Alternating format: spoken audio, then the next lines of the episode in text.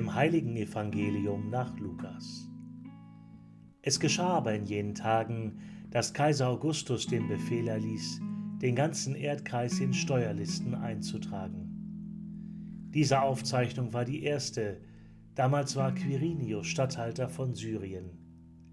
Da ging jeder in seine Stadt, um sich eintragen zu lassen. So zog auch Josef von der Stadt Nazareth in Galiläa hinauf nach Judäa in die Stadt Davids, die Bethlehem heißt, denn er war aus dem Haus und Geschlecht Davids. Er wollte sich eintragen lassen mit Maria, seiner Verlobten, die ein Kind erwartete. Es geschah, als sie dort waren, da erfüllten sich die Tage, dass sie gebären sollte. Und sie gebar ihren Sohn, den Erstgeborenen. Sie wickelte ihn in Windeln und legte ihn in eine Krippe, weil in der Herberge kein Platz für sie war.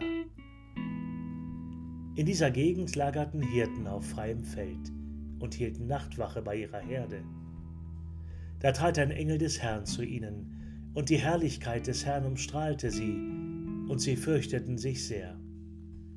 Der Engel sagte zu ihnen, Fürchtet euch nicht, denn siehe, ich verkünde euch eine große Freude, die dem ganzen Volk zuteil werden soll.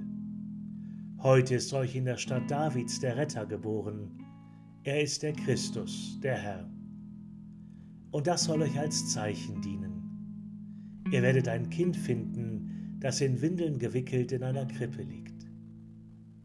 Und plötzlich war bei dem Engel ein großes himmlisches Heer, das Gott lobte und sprach, Ehre sei Gott in der Höhe und Friede auf Erden den Menschen seines Wohlgefallens. Evangelium Frohe Botschaft unseres Herrn Jesus Christus.